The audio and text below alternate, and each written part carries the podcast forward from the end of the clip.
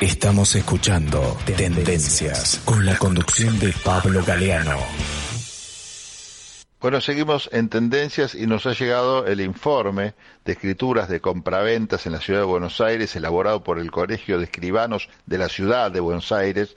Son datos del mes de mayo que me parece muy interesante contarles porque con estos números que tenemos de la disparada del dólar y toda esta historia, seguramente el impacto se verá también en el mercado inmobiliario, al menos en los precios, ¿no? Porque ya no será lo mismo conseguir, no sé, 30 mil, 70 mil dólares, que 30 mil, ojalá, 70 mil dólares para comprar un departamento, eh, con esta suba del dólar, obviamente los dólares están mucho más caros, supongo que impactará a la baja en los precios de los inmuebles. Bueno, pero vamos a ver qué pasó en mayo. El informe eh, consigna que se realizaron unas 2.866 eh, escrituras por un monto total de 35.955 eh, millones. Cantidad de actos, bueno, subió, este es el dato, 50%, casi 51 respecto a mayo de 2021 y ascendió 11%, casi 12 respecto del mes pasado. O sea, una suba interesante. Recordemos que en 2021, en plena pandemia,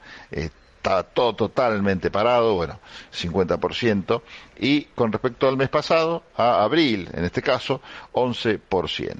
Eh, aumentó 130% el monto de las operaciones eh, respecto de hace un año, y bajó un 14.2% respecto a abril de 2022. ¿Qué significa esta última cifra?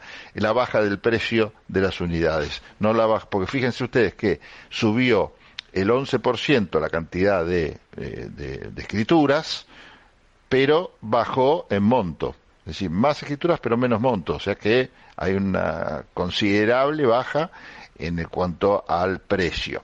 ¿Sí? Eh, bueno, el valor promedio de las transacciones trepó un 52% anual, en dólares fue un promedio del 23.5% anual, esto, ¿eh? anual del valor de las transacciones.